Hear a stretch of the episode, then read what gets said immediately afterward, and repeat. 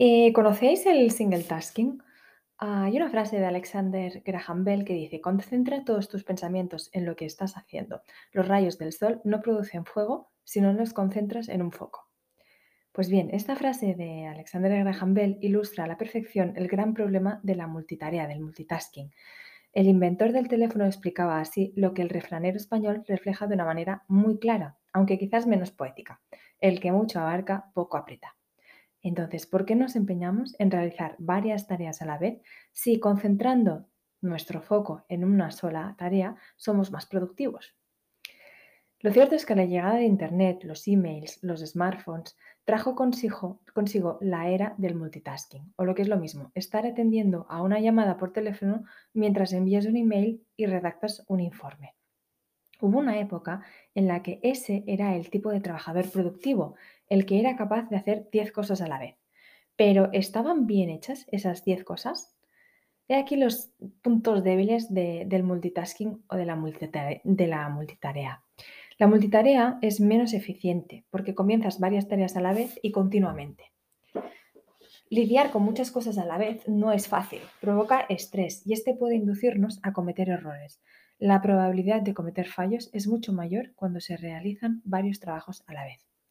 El multitasking es caótico. Esa sensación de desorden puede, acabar provocándonos sensación de, nerviosismo, de, incluso de pánico y restando nuestra productividad. ¿Por qué entonces deberíamos practicar el single tasking?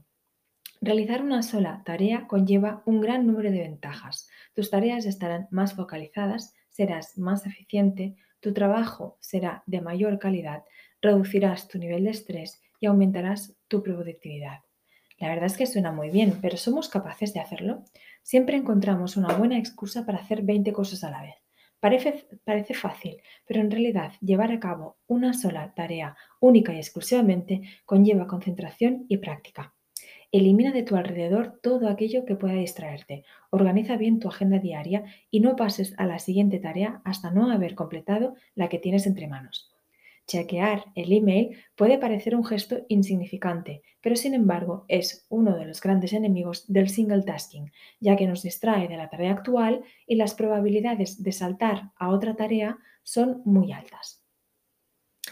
Practica el single tasking para aumentar tu productividad y mejorar tu calidad de vida. No te limites a practicarlo solo en el trabajo. Si haces deporte, haz deporte. Si estás con tu familia, concéntrate en ellos. Y si paras a comer, come. Sal de la oficina y disfruta de esa pausa. No te quedes delante de la pantalla de tu ordenador todo el día.